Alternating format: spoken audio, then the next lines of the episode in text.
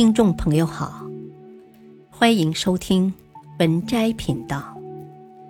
本期分享的文章是：如果不苟且的活着，后人还会知道司马迁吗？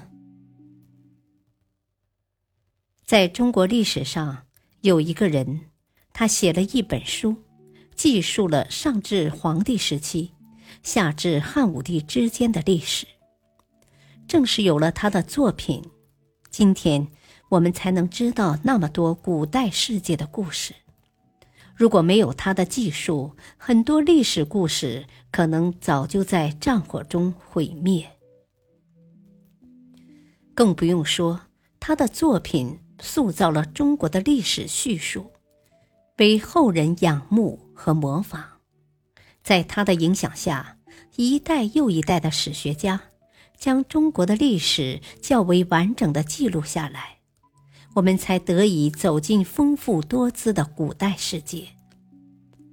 这个人就是司马迁，他的作品就是我们耳熟能详的《史记》。那么，《史记》中记述的故事是真实的吗？我们不得而知。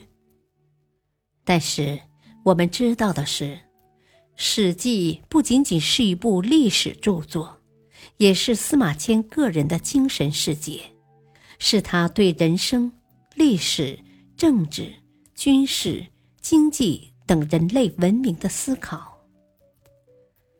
他的精神世界无比丰富，也无比精彩。两千多年后的我们，如果能够领悟司马迁精神世界中的真谛。必然能够收获一个精彩的人生。他写作《史记》的过程，也是他追求人生价值的过程。通过《史记》这部不朽著作的完成，实现了名垂青史的人生目标。今天，我们就走进司马迁的世界，了解他的人生，以及他的伟大作品《史记》。假如你就是司马迁，你家的这个姓可以追溯到夏商时期，在周朝的时候，你们家的先人就是负责记述周王朝的历史的。后来，你们家分成了几个分支，在秦朝的分支，你的祖先司马错是有名的将领，在和六国的战争中。立下了赫赫战功，得以封侯。你的父亲叫司马谈，是大汉王朝的太史令，负责观察天象，也负责编撰历史。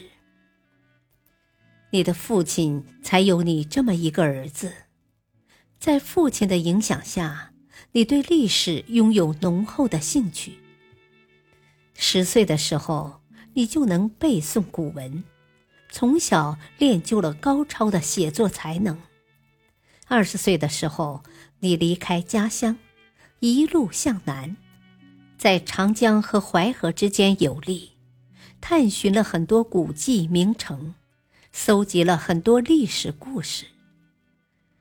回到长安后，你被召到皇宫中，成为了一名郎官，为皇帝服务。后来被任命为皇帝使臣，到四川、重庆、贵州、云南一带宣扬皇命，很好的完成了使命。你出使回来的那一年，皇上要封禅泰山，但是你的父亲因为其他事情没有参与这件最盛大的典礼，你的父亲非常遗憾，心情沉重。不久就得了重病，在临终前，你刚好回到了他的身边。他对你说：“他一直在写一本历史方面的书，但是还没有完成就要离开人世。他才有你这么一个儿子，他希望你能够继续完成他的著述，了结他的心愿。他认为。”一个人的孝，最小的是服侍父母，中间的是忠于国君，为国效命；最大的是有立身之本，能够扬名后世，光宗耀祖，这才是最大的孝道。你听从了父亲临终前的遗命，郑重地向他承诺，一定完成他的心愿，将过去的历史写下来，写成一本伟大的著作。可以留名于史。你是一个有才华的人，也是一个自负的人。在历史人物中，你最敬仰的是周公和孔子。周公死后五百年，有了孔子。到你生活的时代，孔子已经死了五百年。你认为能够传承他们的精神？将他们创建的儒家文化传承并发扬光大的人，天命注定是你。你下决心要完成这一历史使命。感谢收听，下期继续播讲本篇文章，敬请收听，再会。